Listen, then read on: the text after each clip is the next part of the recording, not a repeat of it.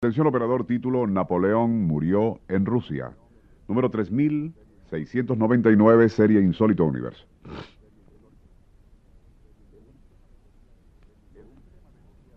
El sistema de gobierno de un tirano casi siempre muere junto con él. Premisa que motivó a un grupo de militares franceses para intentar el derrocamiento de Napoleón Bonaparte asesinándole. Pero matarlo era imposible, pues en aquellos días de octubre de 1812, el emperador se encontraba en el frente ruso, donde había experimentado una humillante derrota. Los conspiradores optaron entonces por hacer correr el rumor de que había muerto en Rusia, contando que el efecto sería el mismo. Fue así como dieron inicio a una conspiración tan audaz y descabellada que resulta casi increíble.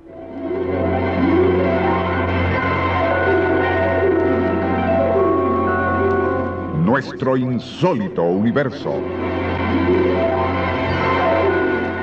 Cinco minutos recorriendo nuestro mundo sorprendente.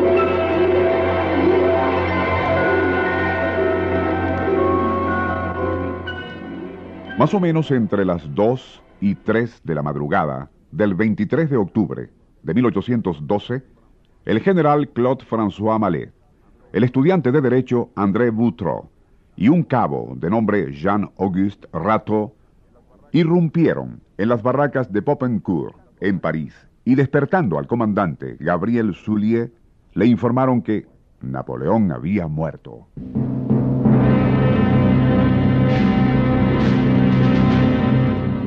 Vista de aquello, el Senado había proclamado el fin del imperio y el establecimiento de una república provisional. Soulier, a quien los conspiradores notificaron que había sido nombrado general, inexplicablemente acató, sin sospechar, las instrucciones que le impartió Malet, quien se hacía pasar como general Lamotte, nuevo gobernador militar de París. Al mando de cinco compañías puestas a su disposición por el ingenuo Soulier, el falso general Lamotte se dirigió a la prisión de La Force, donde liberó a varios amigos, entre ellos al general Lajorie, marchando luego hacia la Place Vendôme, mientras Lajorie, al mando de otro grupo, ocupaba la prefectura de policía arrestando al prefecto y al ministro del Interior.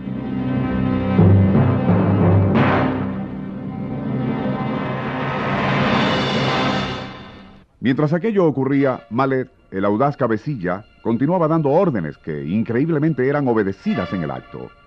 La sola excepción fue la del general Hulin, gobernador militar de París, quien cuestionó las credenciales de Mallet. Al hacerlo, selló su suerte, pues el otro lo mató en el acto. El disparo atrajo a los ayudantes del gobernador, quienes sin dejarse amedrentar por Mallet, lo desarmaron arrestándolo.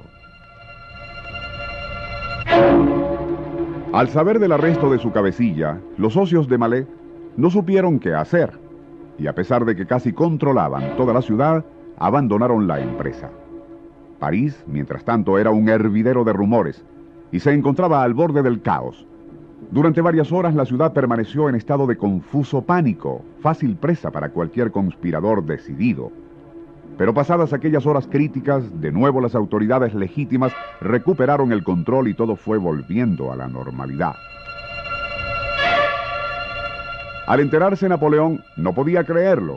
¿Cómo era posible que tres aventureros hubiesen hecho tambalear la corona que él mismo se había colocado? Gran parte de su furia y frustración, aparte de la derrota en Rusia, derivaban del conocimiento de que toda la estructura de su imperio dependía exclusivamente de su presencia. Y ya de regreso en París, increpó al Senado diciendo, Caballeros, ustedes hacen que tiemble ante el futuro. Los detalles de la conspiración e intento de golpe contra Bonaparte han sido narrados en un libro que se publicó en Francia a fines de los años 60 y cuyo título Napoleón ha muerto en Rusia, fue el santo y seña usado por los conspiradores. Entre los muchos detalles interesantes que aparecen en el libro está el siguiente. Uno de los conspiradores, el general Lajorie, quien había tomado la prefectura arrestando al ministro y al prefecto, fue ejecutado. Su amante, una dama casada, a quien afectó muchísimo su muerte, se consolaría con la criatura nacida de aquellos amores adúlteros. De nombre Víctor, el niño en cuestión llegaría, con el tiempo, a convertirse en una de las glorias de Francia, el gran poeta y novelista Víctor Hugo.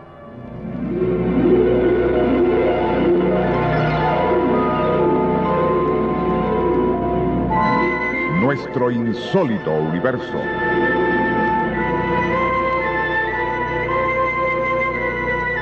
Libreto y dirección Rafael Silva. Operador Francisco Enrique Mijares. Les narró Porfirio Torres.